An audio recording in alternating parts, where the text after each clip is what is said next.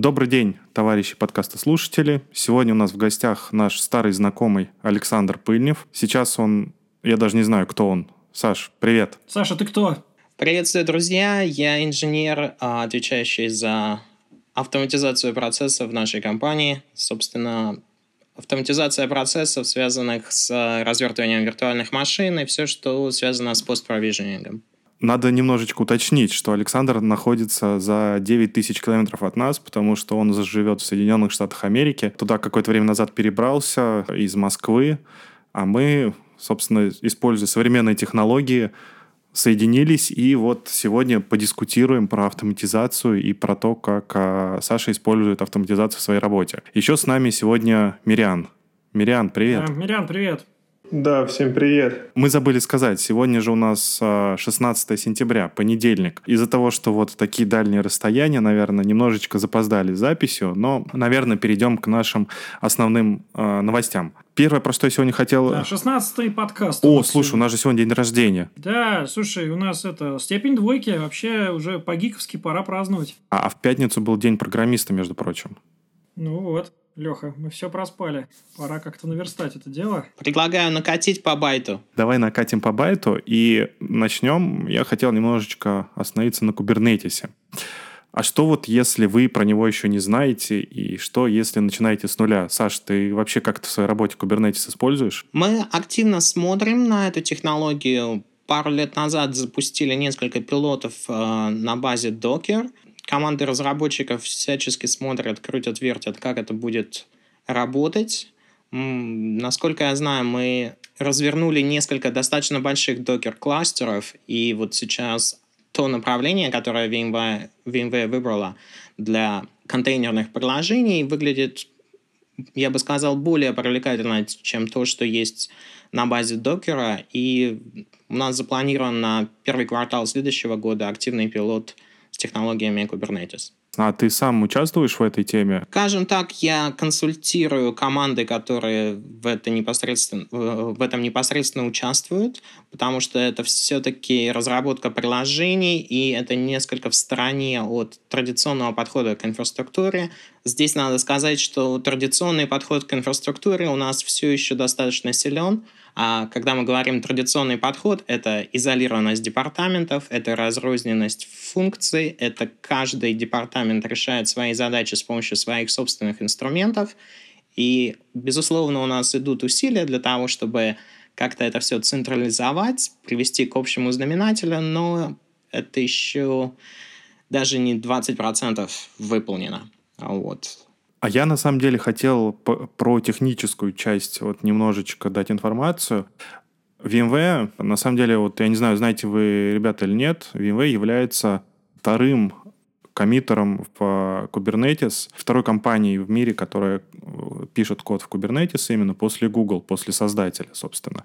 И опережает такие компании, как Red Hat, Microsoft, Huawei, Intel и даже Amazon по количеству кода, которое коммитит в Kubernetes. Недавно, а, буквально вот э, несколько дней назад, открылась Kubernetes Академия, которая была VMware сделана. Это ресурс такой, у него простой сайт kubernetes.academy, а, на котором выкладывают ведущие разработчики, собственно, те, кто разрабатывает Kubernetes, и ведущие технические специалисты, эксперты, которые работают с Kubernetes, внедряют Kubernetes. Наверное, вы слышали, что VMware некоторое время назад купил компанию Heptio. Это компания, которая занималась сервисами вокруг Kubernetes и предлагала дополнительные э, возможности по вот, автоматизации, инсталляции, управлению Kubernetes и так далее. И вот все вот эти вот специалисты, они выкладывают на сайте курсы по кубернетису, курсы, начиная с того, что такое контейнеры, что такое кубернетис, и дальше погружаясь вот все глубже и глубже в идеологию и как работает кубернетис. И это очень интересный ресурс, потому что позволяет в таком простом достаточно виде пройти лекции, послушать, посмотреть, э, поэкспериментировать в командной строке и так далее. То есть ознакомиться с кубернетисом. В дополнение к этому на тест-драйве, а, в дополнение вообще, вернее, к тест-драйву, про который мы некоторое время назад рассказывали, что вот у нас есть а, тест-драйв у VMware, на котором можно попробовать VMware PKS, Enterprise PKS. И в дополнение к этому на Hands-on Labs появилась лабораторная работа про то, как начать с Kubernetes работать, как с ним познакомиться. Естественно, там тоже гайд по описанию к этому всему.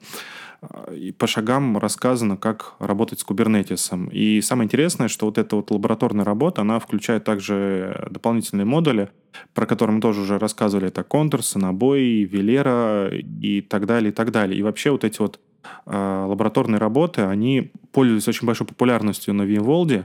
Если вообще сложить, в принципе, все пройденные лабы на VMworld, то вот э, лабы, которые касаются контейнеров, то есть это касательно Kubernetes, Vika, Фотона, Kubernetes NSX, PKS Essential, PKS Enterprise, то в суммарно все эти лабы пройдены были э, больше, чем какие-либо другие. То есть контейнеры — это такая тема, которая будоражит всех. Контейнеры — это тема, которая вот сейчас на данный момент интересует всех и все хотят с ней познакомиться, и в том числе вот на лабах. Слушай, Саша, а ты же ведь тоже был на Вимволде американском. Да, мне удалось посетить это замечательное мероприятие, и все, кто еще не забронировал себе билеты в Барселону, настоятельно рекомендую. Саша, что ты вынес оттуда самое главное?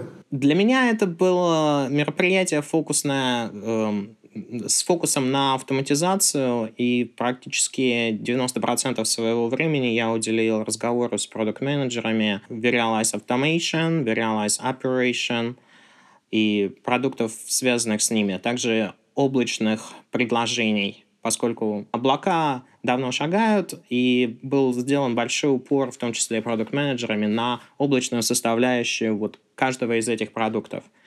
Вот. А одно из главных для меня впечатлений, я бы сказал, был анонс э, поддержки Kubernetes как First Class Citizens в инфраструктуре VMware. Соответственно, это дает возможность э, управлять уже не только кластерами Kubernetes, но и самими приложениями нативно из, из очевидной среды э, VMware vCenter.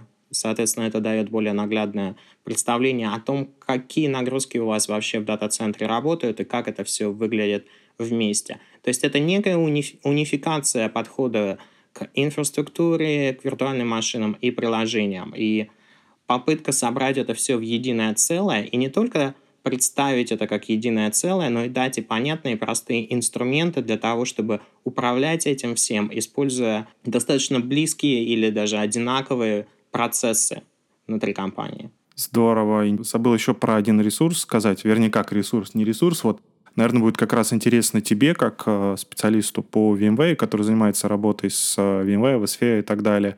И вот про девелоперов, про которых ты рассказывал, которые ваша компания тоже смотрит на Kubernetes.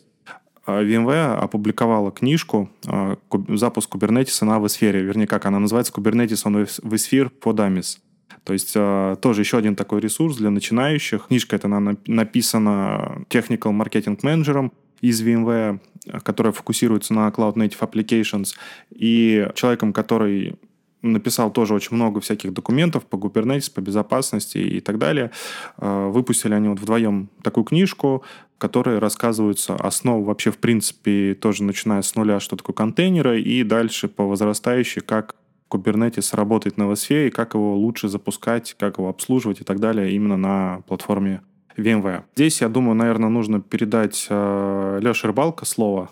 Он нам расскажет тоже немножко про VMworld. Ну да, коллеги, я пока вот вы рассказывали про ресурсы, я тут успел, Леша, зарегистрироваться на Kubernetes Академии. С интересом посмотрел, в общем-то, на курсы. Обратил внимание, что они, кстати, довольно-таки короткие. То есть вот курсы контейнера 1.0.1 и Kubernetes 1.0.1, соответственно, они оба всего лишь там минут по 15. То есть такое быстрое введение в тему. А дальше уже такой довольно-таки э, длинный курс. Ну, я бы сказал так, минут на 45, там разбитые на кусочки, именно э, Kubernetes взгляд, что называется, вглубь. Вот, и дальше вот э, работа с Kubernetes, и дальше я тут смотрю в конце некая подготовка к экзамену CKA, то есть это, я так понимаю, Certified, Certified Kubernetes Associate, наверное. Да, да, все верно. Ты правильно, по правильному пути идешь. Я все жду, когда же ты в своей э, маленькой домашней серверной поставишь наконец-то Kubernetes. Слушай, Леш, на самом деле я уже двигаюсь в этом направлении потихоньку, потому что я понял э, непосредственно одну вещь, что на портал, на котором лежит база знаний по AirWatch, по Horizon, заходит уже порядка до 2000 человек в день. Вот. Это довольно-таки немаленькое количество. Это, тут мне коллеги посоветовали поставить э, статистический анализ, посмотреть, как там вообще сайт посещаем или нет. Я обнаружил, что туда нужен народ валит толпами. И теперь у меня возникло ощущение, что вот я не могу просто взять и, например, отключить сервак для того, чтобы, ну, я не знаю, банально смигрировать на новый жесткий диск его. Поэтому у меня теперь такой довольно-таки нетривиальный вопрос, как бы сделать такую плавную миграцию, соответственно, создание промежуточной SHD, подключение в нее двух серваков в виде кластера, причем на живую скорее это все будет, и дальше потихоньку миграция. Ну, как я уже говорил ранее, у меня сейчас, в общем-то, порталы на контейнерах. Единственное, что контейнеры виртуоза, а не докерные. Вот. Не знаю, насколько Kubernetes с ними работает, подозреваю, что не очень. Ну вот, поэтому будет интересный вариант миграции с контейнера на контейнер. Может, пора переезжать в облака? Ну, может быть, Леха, это тоже повод подумать. Но, с другой стороны, ты же знаешь, у нас в стране с облаками все сложно, поэтому я не буду в тренде в таком случае, в местном. Я буду в тренде мировом, но не в местном. Мне кажется, в следующий раз а, нужно обсудить, какие у нас есть в России облака. Кстати, Кстати Саша, да. а ты используешь, какие у вас вообще в организации используются какие-нибудь облачные провайдеры для чего-нибудь? Да, у нас есть несколько проектов, которые расположены в AWS, Native AWS, э, были запущены мне кажется, около пяти лет назад и показали себя вполне успешными. Вот. И так и продолжается по сей день. Вот сейчас мы смотрим, как можно а, закрепить и расширить этот успех, а, привнести больше приложений, больше а, разработчиков, а, перевести на работу с AWS. Естественно, это требует реорганизации многих процессов, но практика показала, что использование скажем так, родных сервисов в облаке и изменение принципов, по которым мы строим приложения, то есть от традиционных подходов а, больше ориентироваться на вот эти родные сервисы, которые AWS может предложить, результат достаточно хороший и достаточно выгодный. Это такие сервисы, как RDS, как лямбда-функция и, и же с ними. Это один из поводов скажем так, это один из мотиваторов для компании, почему мы бы хотели перейти в облако. Мы бы хотели больше потреблять вот этих интересных, вкусных облачных сервисов для своих задач. Не рассматривали в компании использование VMC, например? Как один из вариантов, да. Э, на прошедшем VMworld как раз было объявлено о том, что корпорация рассматривает интеграцию вот этих native сервисов, которые существуют в облаках – ближе к VMware а, компонентам. И это выглядит достаточно заманчиво и интересно. Было бы интересно посмотреть, как это будет работать на практике. После общения с множеством заказчиков на VMworld, главная тема и главный мотиватор для всех при миграции в облако было именно э, потребление вот этих новых интересных сервисов, как машинное обучение на базе Google Cloud, например – вот. И если есть возможность легко встроить эти дополнительные сервисы, то предложение, которое, то, что предлагает VMware сейчас, это, это будет здорово. А как у вас с персональными данными? Ведь, э, по крайней мере, в России очень, очень осторожно относятся ко всем облакам. И если говорить даже в коммерческом секторе, использование публичных зарубежных облаков не очень приветствуется, не говоря уже о госорганизациях. А вот у тебя, я знаю, тоже организация, у которой очень большая интеллектуальная собственность. Э, и как ее защищать тогда? Да, немножко о компании вот расскажи им о своей вот Основной наш, наш бизнес – это здравоохранение, это э, медицинские анализы, э, различная судебно-медицинская экспертиза. Помимо всего прочего, это разработка новых лекарств, тестирование этих лекарств, в общем, достаточно большой, серьезный и сильно регулируемый бизнес. И надо сказать, что основная, даже не основная, наверное, процентов 90 информации и данных, связанных а, с данными пациентов, либо исследований и так далее, это все сейчас он прям. Но в то же время мы рассматриваем проекты, когда мы имеем дело с какими-либо приложениями, которые не э, участвуют в обработке персональных данных или медицинских исследований и так далее. Э, все порталы для пациентов или для сторонних организаций, страховых компаний и так далее. Это тоже достаточно большое количество разных подсистем, которые больше имеет смысл перенести в облако. И, как вы знаете, у Amazon есть сертификация на PCI compliance, на HIPAA compliance, и я думаю, в будущем мы будем рассматривать более пристально, как мы можем э, получить кусочек облака, который сертифицирован регуляторами. Эх, было бы там еще наша сертификация, а? Я думаю, у коллег хватит достаточно своих сертификатов и без наших. Без нашей головной боли, да?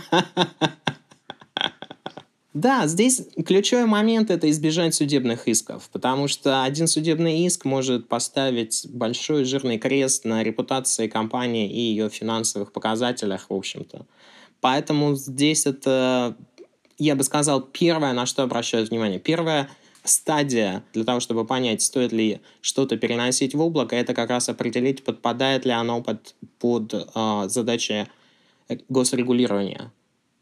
И если да, то пока мы с этим очень-очень осторожно. Безусловно, legal department очень консервативен. И их можно понять, потому что простое нарушение, и данные тысяч пациентов оказались в публичном доступе, и вот больше никто здесь уже не работает. Саша, то есть это непосредственно legal департамент участвует в принятии решений по поводу технологий, или все-таки есть некие смежные департаменты? Есть смежные департаменты, они, безусловно, консультируют нас. Соответственно, когда есть какой-либо проект, и мы рассматриваем вопросы о том, чтобы двигаться в облако, мы привлекаем legal department для того, чтобы оценить, какие у нас существуют риски и как мы их можем закрывать. На основе разговоров с другими заказчиками, например, в финансовом секторе, я знаю, многие компании говорят, мы вообще не выходим в облако, если это только не Test and Dev. И это тоже их право, они, их legal department посчитал, что риски слишком велики для того, чтобы подвергать компанию опасности, если, если они будут переходить в облако. И это, это достаточно распространенная точка зрения. Я бы сказал, что 50 на 50 компаний здесь вот на это смотрят как оно будет работать. Некоторые принципиально игнорируют облака. Вот э, на VMworld я разговаривал с одним из крупнейших заказчиков VMware в мире. И они сказали, мы принципиально не хотим идти в облако, потому что они как бы сегодня есть, завтра нет, послезавтра они становятся нашими конкурентами и им будут пытаться предлагать те же самые решения, над которыми работаем мы. Мы не хотим их спонсировать. И это была интересная точка зрения. Я, честно говоря, впервые с, так, с такой позиции встретился, но вот... А компания чем занимается? Ну, какой области? Это получается сами облачный провайдер? Нет, они на самом деле в сфере здравоохранения и в сфере страхования. Но здесь не нужно забывать, что облачные компании а, в Америке тоже стараются диверсифицировать свой бизнес, и если вчера они предлагали просто виртуальные машины, то сегодня они предлагают уже какие-то дополнительные сервисы.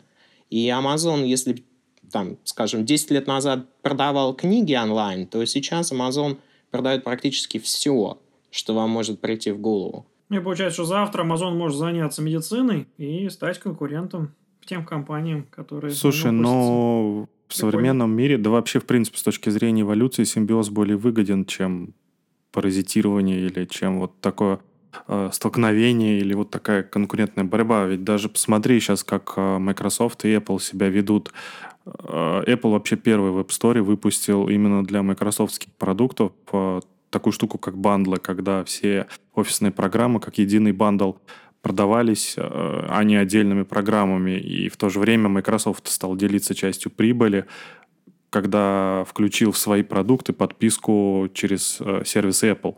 Мне кажется, то же самое и здесь должно быть. Это, ну, как бы такая, такой вот симбиоз разных компаний должен дать толчок развитию облаков, а не так, так чтобы они типа не играйте в мой горшок. Я бы сказал, э, My point is...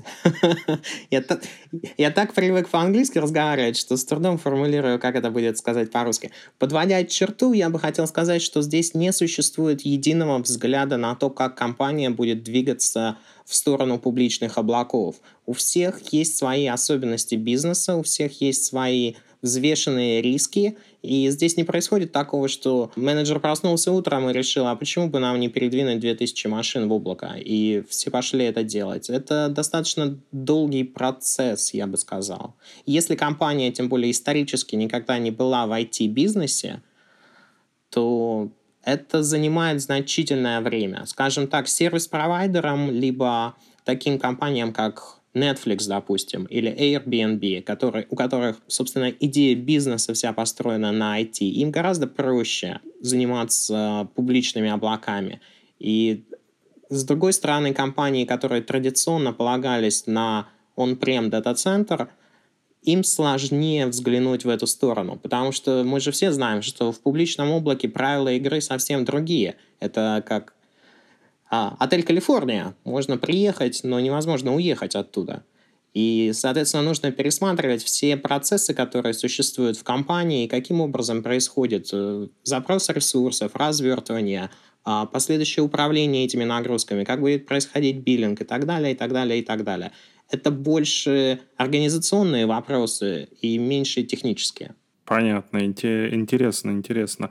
Потому что сейчас в России многие только начинают окунаться в эту область и переживать вот эти проблемы. Ну, у нас тоже, кстати, очень популярна тема тест dev в облаке, в основном, использование его. То есть, почему бы нет? Народ уже, в принципе, оценил, насколько это удобно. И как раз именно для этих целей активно используют ну, тот же Amazon, амазонские облака. Вот как один из примеров взаимодействия с э, VMware on AWS, мы планируем организовать Disaster Recovery, катастрофоустойчивое решение с использованием как раз мощностей VMware в облаке э, Амазона.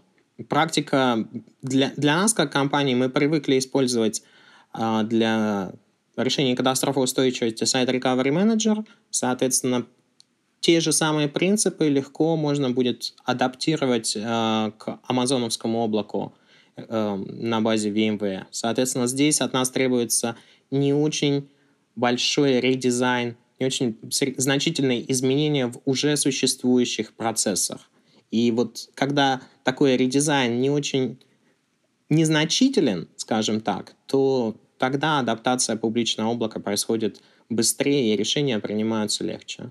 Окей, okay, ну что ж, я продолжу тему там с VMworld. На самом деле, вот э, некоторое время назад, ну, практически сразу после его проведения выложили видеотрансляции по VMworld. И сейчас вот многие спрашивали, а как же презентация? Ну, вот буквально пару дней назад выложили, собственно, презентации в PDF. На том же сайте, где были видео, там Уильям Лам собрал в том числе и PDF под все презентации, за что ему отдельное большое спасибо. Вот, я ну, ссылка-то ссылка та же, в общем-то, для того, чтобы напомнить, я тоже приложил ее к подкасту.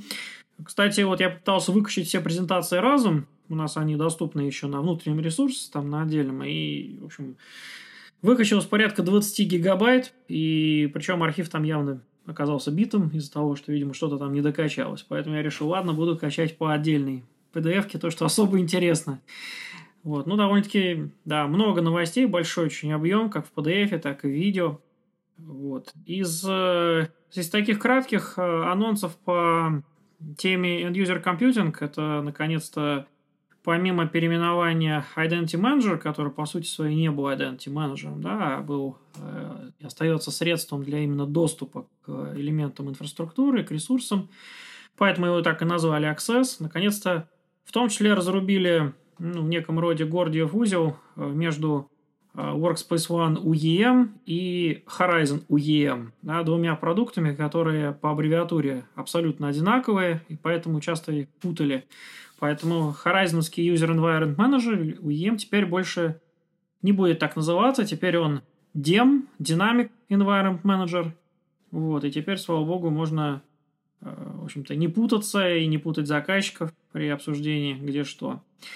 Вот. Ну и еще из интересного, из э, анонсов, это была серия анонсов касательно поддержки мобильных технологий, поддержки андроида. Вот, и в связи с этим вот давно уже обсуждается, в частности, и вот в нашем сообществе российском, в том же Телеграме, обсуждается тема энролла Android-устройств в закрытом сегменте, когда отсутствует интернет, ну а, проще говоря, когда отсутствуют Google сервисы. Э, и на эту тему довольно-таки интересный блог я увидел э, с разбором, как это работает, со скриншотами, ну и в том числе с некоторыми рассуждениями авторов, в принципе, которые мне показались э, близкими, касающиеся того, что ну вот Google активно действительно очень давит на VMware по части того, чтобы уйти от э, legacy режима управления Android устройствами, то есть через драйвера, а перейти на единый стандарт на Android for Enterprise. Ну, в связи с этим вот у нас а, обозвали предыдущий подход Legacy, стали активно делать всякие системы миграции. И все это двигалось довольно-таки ну, плавно и ровно до тех пор, пока Huawei ну, по политическим решениям властей США не оказался выкинут из экосистемы Android. После чего у VMware, ну, мое, по крайней мере, такое ощущение сложилось, что в VMware получилась такая дилемма. С одной стороны, а, мы дружим с Google и активно вместе с ними развиваем технологии, а с другой стороны, мы не можем игнорировать миллиард китайцев и, соответственно, миллиард их смартфонов. которые под управлением Huawei, а также других китайских компаний, таких как тот же ZTE, который за ним последует и так далее, ну, в общем-то, являются тоже заказчиками. И поэтому вот э, решение э, сделать режим инрова э, устройств Android без Google сервисов, он на самом деле совершенно не случайен, как полагает, по крайней мере, автор блога, и сделан, что называется, очень вовремя, скажем так. сразу после вот отделения Huawei от э, экосистемы Android и фактически создания ими собственной экосистемы без Google сервисов. Вот. Интересно, что там дальше мелькают новости о том, что вроде как там есть некие совместные э, действия наших отечественных э, людей, которые развивают э, проект национальной операционной системы, мобильной, которая Аврора, совместно с Huawei – может быть, э, у них что-то получится, и в таком случае с нашей стороны, конечно, эта тема интересна с точки зрения MDM-поддержки такой операционной системы. Вот уже это не первая будет попытка договориться и совместно сделать что-то на эту тему. Ну, посмотрим, что получится из этого. Саш, а у вас используется что-то связанное с end-user компьютингом? Э, может быть, какие-то VMware решения? Конечно, используется. Компания очень большая всего я знать не могу, и мой департамент не может быть э, связан с, э, с каждым бизнес-юнит. Вот. Насколько я знаю, у нас достаточно большая фирма э, под управлением Horizon. Это различные порталы для медицинских учреждений и госпиталей.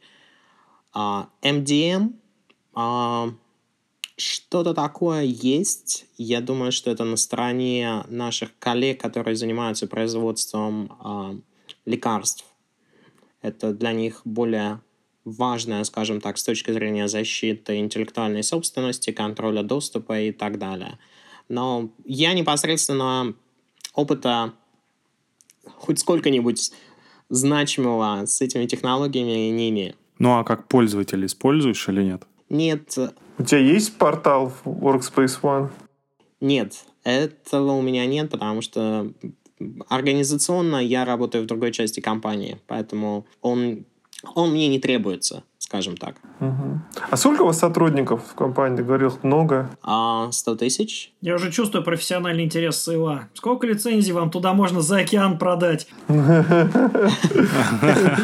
Ничего себе, на самом деле это, ну, 100 тысяч это Большая компания. В четыре раза больше, чем в январе. Слушай, Саша, а ты на Виволде был, ты пользовался какими-нибудь э, скидками, там, типа, сдать сертификацию, какие-нибудь курсы зарегистрироваться или так далее? Нет, к сожалению, у меня не было на это времени. А, у меня было очень много NDA-сессий, связанных а, с VMware Cloud и Realize Automation, и буквально каждый день, каждая минута были расписаны. У меня даже не хватило времени зайти в фирменный магазин VMware. Вернее, когда я зашел туда в последний день, там остались только футболки размера 6 иксов L. Я с грустным видом побрел домой. Чемодан на чехол. Можно было взять и использовать как простыню. Скорее уже это дом занавешивать во время жары. Ну, здесь я могу только порекомендовать тогда всем э, нашим слушателям, которые окажутся на европейском VMworld, посетить, на самом деле, такие мероприятия на VMworld в рамках VMworld, потому что есть очень много скидок там, и скидки подписки на сдачу экзамена для получения статуса сертифицированного профессионала VMware там, до 50%, и скидки на подписки на вот систему обучения VMware, и скидки на то, чтобы получить доступ к материалам VMware. То есть, мне кажется, это достаточно интересная возможность э, получить себе вот чуть-чуть больше за те же деньги. То есть получить себе, именно вложить в себя с точки зрения обучения. Хотел бы добавить, я бы очень рекомендовал вашим заказчикам попробовать э, пройти сессии, которые называются VMware Design Studio. Это сессии, на которых инженеры и продукт-менеджеры VMware спрашивают э, вашего мнения о готовящихся к выходу продуктов. И это отличный шанс увидеть, какие новые фичи будут, какие новые возможности будут доступны в скором времени, или, может быть, какой новый продукт будет доступен через пару лет.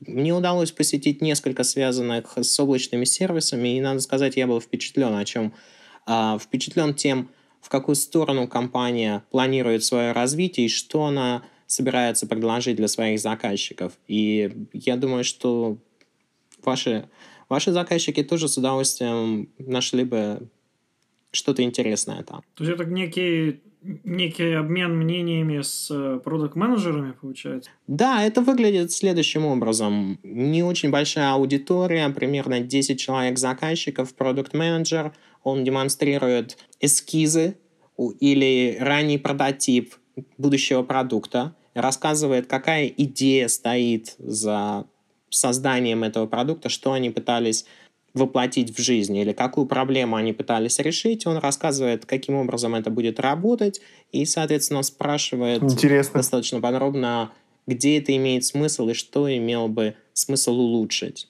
Круто. Это рассчитано на небольшую аудиторию, примерно 5-7 человек одновременно, поэтому у тебя есть время более детально поговорить, услышать мнение, что-то что-то предложить свое, либо сказать «Здорово, ребята, какую клевую вещь вы придумали». Дай пять. Обсуждали еще в одном из подкастов VMware on VMware, тоже регулярные сессии на VMware в том числе, как вообще внутри VMware используются те или иные технологии, как как наш внутренний собственный IT э, наступает на какие-то грабли или решает какие-то интересные проблемы. А я у тебя хотел еще спросить про автоматизацию. Я вот знаю, что ты в компании тоже отвечаешь, в частности, за именно Verialize Automation, и в прошлый раз мы с Сергеем Калугиным, нашим человеком, который отвечает за это направление э, в России, обсуждали, что будет нового интересного в восьмой версии Вера.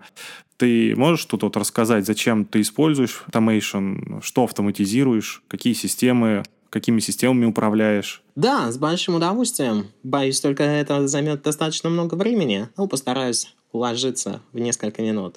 А основная задача — это упростить процесс развертывания новых виртуальных машин.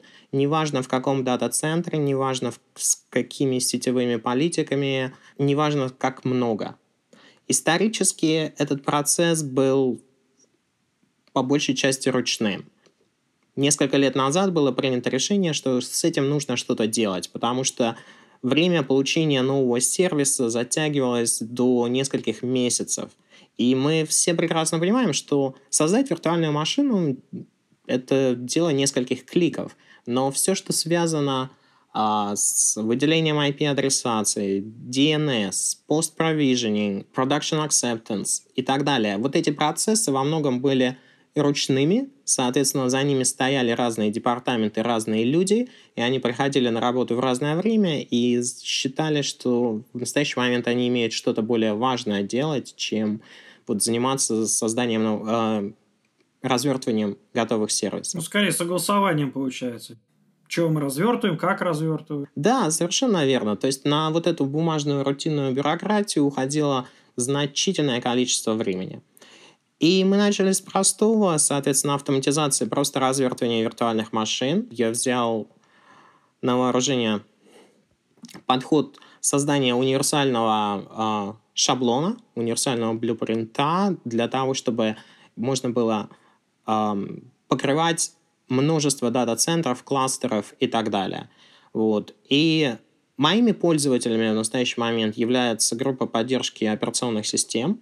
Исторически, опять же, эти группы отвечают за создание новых виртуальных машин. То есть у меня бизнес Uh, бизнес-группы — это Linux, Windows, uh, Linux, Unix и uh, Windows администраторы. Соответственно, для них вот этот сервис был предоставлен. Сначала мы делали просто э, развертывание виртуальных машин, но, опять же, всегда можно сделать шаг немножко вперед.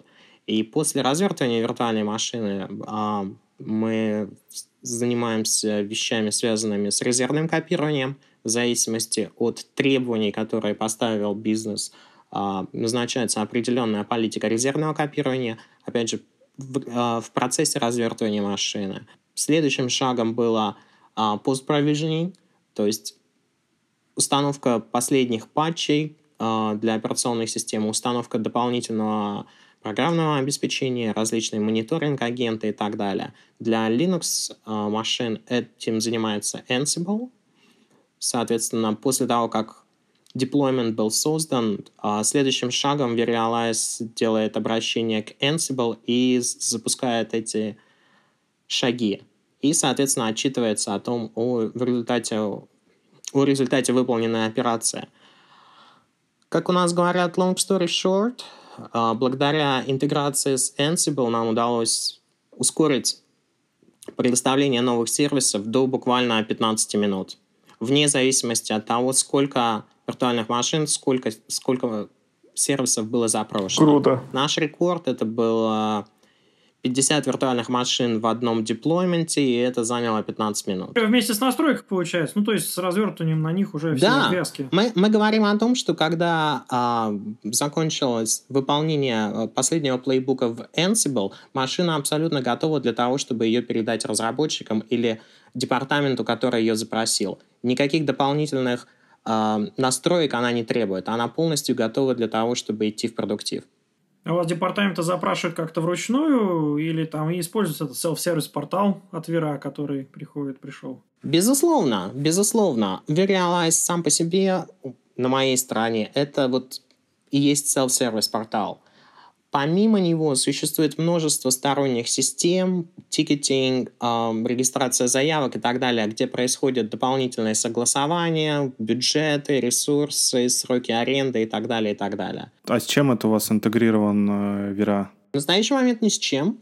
Сначала опять же, по политическим причинам сначала происходит согласование заявки между департаментами, кто что хочет построить. И когда эта цепочка закончилась, в итоге приходит письмо с подтверждением, что есть задача, она одобрена, ее нужно реализовать. Это письмо приходит к начальнику департамента Windows и Linux, и, соответственно, этот человек уже назначает эту задачу непосредственно инженеров. Wow. Этот инженер э, идет в Verialize и делает магию. А, слушай, а ты сказал, вот у вас несколько цодов, да? Сколько у вас всего цодов? А, около 15. Ого. И всеми цодами управляется вот из одного вера? Нет, потому что не все из этих цодов являются, а, скажем так, основными. Verialize управляет четырьмя крупнейшими цодами помимо вот крупнейших цодов есть еще несколько региональных площадок и так далее. Но они сами по себе статичны. Там не происходит развертывание новых сервисов. Это, соответственно, нет, в этом нет необходимости. Там присутств... на этих площадках присутствует только необходимый минимум каких-то систем, которые нужны локально для этой площадки, для какой-то лаборатории, скажем так. Что-то новое в этой лаборатории случается раз в 10 лет – поэтому нет необходимости подключать абсолютно все площадки. Политиками определено, что все новые системы, новые сервисы будут размещаться в четырех главных дата-центрах, в зависимости от стоимости и возможностей DR, которые площадки могут обеспечить, принимается решение, в каком из них. А сколько у тебя вообще сейчас э, вот, под управлением Вера виртуальных машин? Ты сказал, у тебя деплоймент с 50, сколько таких вот деплойментов? Какие-то цифры интересные, да? Таких не очень много. Таких не очень много. Все-таки не стоит забывать, что мы играем в эту игру всего два года. За два года у нас 2000 э, виртуальных машин. Под управлением Вера именно? Да, под, именно под управлением Verialize. Есть проекты, направленные на то, чтобы э, пересоздать legacy приложения и все, что исторически унаследовано. То есть э, политика последних двух лет в том, что мы не создаем никаких виртуальных машин вручную. Все новые системы и проходят через Verialize. Это нам гарантирует то, что они все созданы с, со стандартного образа, и они прошли через все шаги стандартизации, которые одобрены в организации. То есть это, опять же, безопасность, это дополнительные агенты, это политики резервного копирования, это политики DR, все в купе. Ты так красиво рассказываешь, а какие трудности были ли они? Я уверен, что были, но всегда со сцены, так сказать, звучит красиво, а мы тут рубим правду матку. Расскажи что-нибудь вот самое таковое косячное, что ты встречал? Я не буду говорить о политике, я сразу сосредоточусь на технических вещах, потому что о политике можно говорить долго. Ключевой момент — автоматизация не случается изолированно. Это должно быть effort. Это совместный проект многих департаментов, и они должны понимать и разговаривать на одном языке, и самое главное, они должны хотеть помочь друг другу. К сожалению, в реальной жизни это не очень часто случается. И это 99% трудностей, которые каждый заказчик испытывает, пытаясь внедрить автоматизацию. Но возвращаясь к Realize, и, кстати, это хорошая новость для вас э, и всех, кто слушает, в следующей версии Realize этих трудностей не будет – Самые большие трудности, естественно, связаны с миром внутренних объектов в оркестраторе, а, таких как VKFI, VCAC и все прочее. Слишком мало документации, слишком долго это старье присутствует в мире, и не очень понятно, как с этим работать. Соответственно, вот это основные мои челленджи, которые, с которыми я встретился, это как раз отсутствие документации по классам, которые Verialize унаследовал, скажем так, еще с Dynamic Ops. И я очень-очень рад, что вот этого кошмара больше не будет в следующей версии. Слушай, ну мы тут вот обсуждали с э, Сергеем в прошлый раз, что тоже не все так просто с новой версией, туда смигрировать не просто, а у вас, я так понимаю, уже очень много готовых э, написанных workflow каких-то, каких-то скриптов, экшенов. Безусловно. Безусловно, написана и создана огромная коллекция кода и интеграция со сторонними системами. Infoblocks, Ansible, um, KVM и так далее. И да, здесь я вижу предстоящий челлендж, скажем так, для того, чтобы переделать Verialize 7 под новую версию и новую реальность. Но здесь есть хорошая новость. Первая хорошая новость, что если у вас есть а, саппорт, контракт поддержки с Verialize, VMware вам поможет с этим. Я бы настоятельно рекомендовал помимо стандартного контракта обзавестись контрактом SDK Support. Этот контракт позволит вам получить помощь в том числе с переводом ваших, вашего кода из версии 7 в версию 8. Это интересно. Я считаю, что это одно из значительных, значительных вещей. По крайней мере, это был, был в разговоре с одним из инженеров была высказана мысль, что это будет один из основных ключей, каким образом сделать трансформацию проще. Другая хорошая новость, э, которую я услышал, опять же, изнутри компании, что фокус Verialize 8 в том, чтобы сделать его несколько проще. По крайней мере, инженеры сейчас работают над тем, чтобы сделать максимально простым, понятным. И я знаю, как это звучит. Verialize и максимально простое и понятное вещи несовместимые. Но, тем не менее, есть такая тенденция на то, чтобы сделать API и документацию к нему проще. Соответственно, нам, как заказчикам, будет проще произвести миграцию с предыдущей версии на новую версию. Проще, конечно, да. Там и так уже три модуля, плюс к оркестрации на Vero появился ABX, плюс э, добавили еще новые ивенты. Хорошая новость. И все хорошая такое. новость, что у нас есть время, чтобы посмотреть, сделать код-ревью и понять, как с этим работать и что стоит двигать дальше, а от чего стоит отказаться. Я для себя решил, что это хороший такой редко случающийся в IT шанс посмотреть назад, оценить, что у нас есть сейчас, что мы делаем хорошо, что мы делаем плохо, и переделать это. Улучшить, либо отправить на свалку истории те вещи, которые были будем говорить прямо, каким-то уродливым костылем вашей инфраструктуре, но он уже здесь был столько лет, и так привыкли все к нему, и все в таком духе. Ну и с другой стороны, не останемся без работы, да? О, да.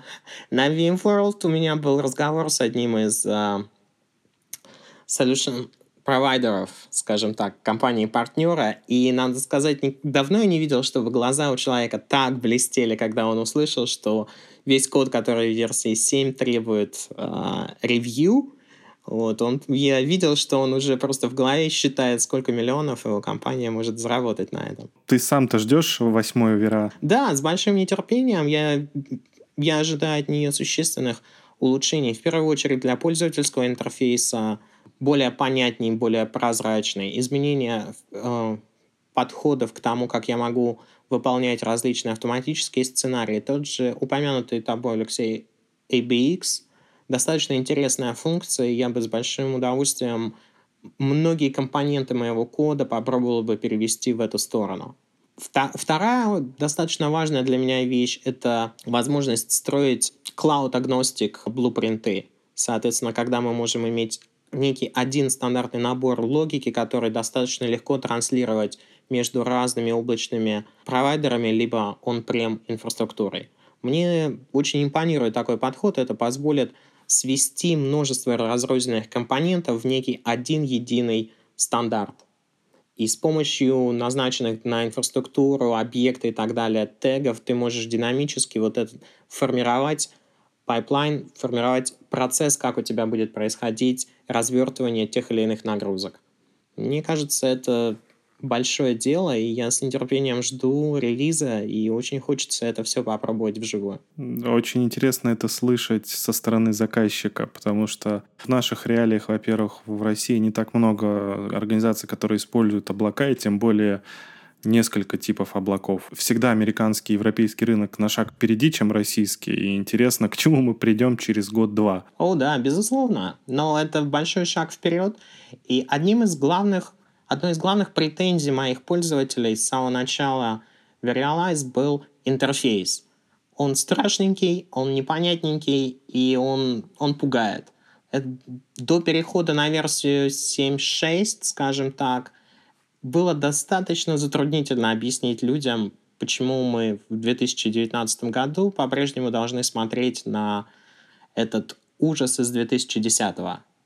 Переход на 7.6 значительно улучшил восприятие системы моими конечными пользователями. Она стала более дружелюбна. Одна только возможность э, повторного сабмита какого-либо неудавшегося запроса это уже значительный шаг вперед для конечного пользователя. Это, опять же, упрощение того, как люди работают э, со своими задачами и нагрузками.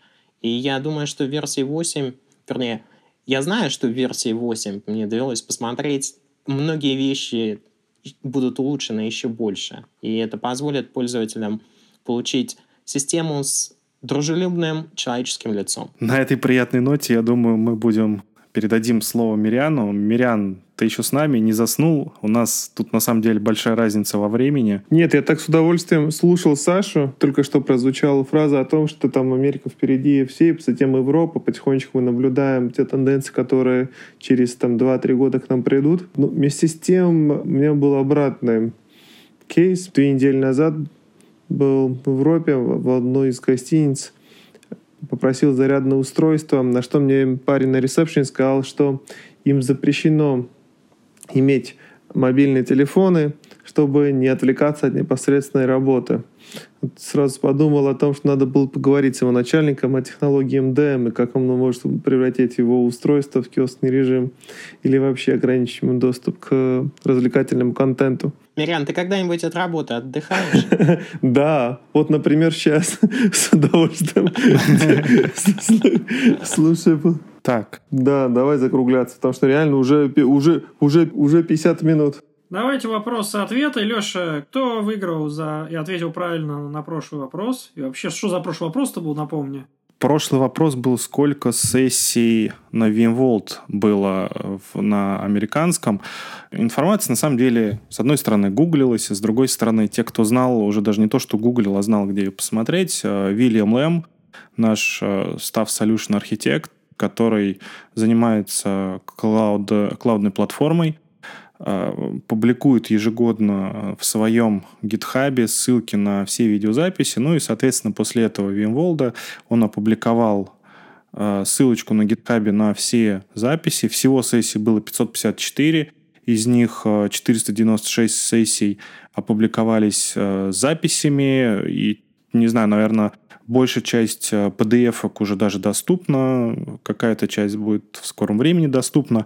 И человек, который правильно ответил на этот вопрос, это Евгений Бурховецкий, с которым мы уже общались. По-моему, это был наш первый победитель первого первого нашего разыгранного приза. Ну и сейчас ну, в этот ты, раз... Главное, ему не подсказывал правильный ответ. Нет, я не подсказывал. На самом деле ему повезло, потому что мы же хотели записать немножко раньше, да, подкаст пятницу, но из-за технических и организационных вот накладок перенесли на сегодня, а ответ он дал правильный только сегодня. Поэтому mm-hmm. все равно засчитаем. Мне кажется, да. это было бы честно. Овертайм. Да, потому что мы сами опоздали, ну и дадим возможность нашим слушателям а, регулярным слушателям также получить какие-нибудь небольшие приятности от нас. Тогда задам вопрос на сегодняшнем подкасте. Вот э, так совпало еще, Леша, что пока мы здесь с подкастом готовились, я успел пойти на первый открывшийся в России курс по э, Workspace ONE э, Deploy and Manage, послушать, как там преподают. И вот среди вопросов, которые там задавали, был традиционный уже вопрос Обычно звучит как «когда же вы, наконец, переведете Horizon там, на Linux?» э, и вариация его «когда же, наконец, переведете AirWatch на Linux?» И ну, вот в обсуждении я затронул тему, что у нас есть уже опыт, так скажем так, э, сложный очень опыт с э, подобным продуктом, который на Linux в кластерной реализации присутствует. Это Access, соответственно, Workspace ONE Access, который у нас в кластере э, должен быть, э, например, как минимум в трех нодах. Он не может быть в двух. И поэтому вопрос звучит так. Собственно, почему и какие две причины, там, ну или больше на самом деле, то есть их несколько компонентов, из-за которых он именно в трех нодах, и почему а, один из этих компонентов убрали. То есть какие, были, какие проблемы с этим присутствуют. Вот, то есть вопрос такой двойной, собственно, почему Access в трех нодах, а не в двух, из-за каких компонентов и какие с ними проблемы. Это кажется мне, чтобы ответить на этот вопрос, нужно было прослушать все дипдайвы предыдущих подкастов. Ну, почему? Может быть, кто-то кто внимательно слушал, и кто-то знает.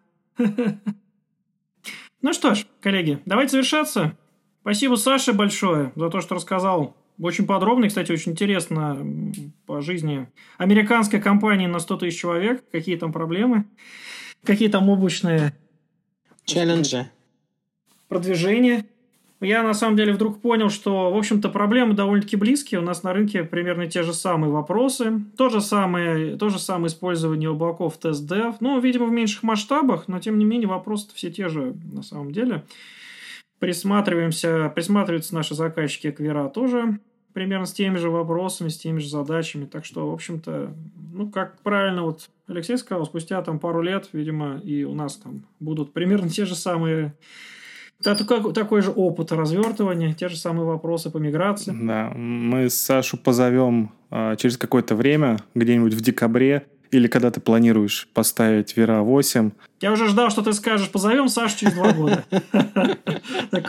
Подожди, смотри, у нас сейчас все доходит до до автоматизации. Саша к этому времени уже испытает восьмерку, и мы его позовем рассказать про все подводные камни, особенности, а может быть и приятности работы новой версии Automation. И не только. К тому моменту уже Саша использует не только восьмой V-Ray, но и все преимущества Workspace ONE Enterprise редакции облачной, и он на 100 тысяч пользователей. На самом деле буду очень рад, да. Мечтай, Мириан, мечтай. Саш, спасибо большое, был рад тебя слышать. Да, ну все, всем пока-пока. Да, давайте, пока-пока. Спасибо, да, коллеги. Вот, Саш, было... тебе хорошего дня, а нам спокойной ночи.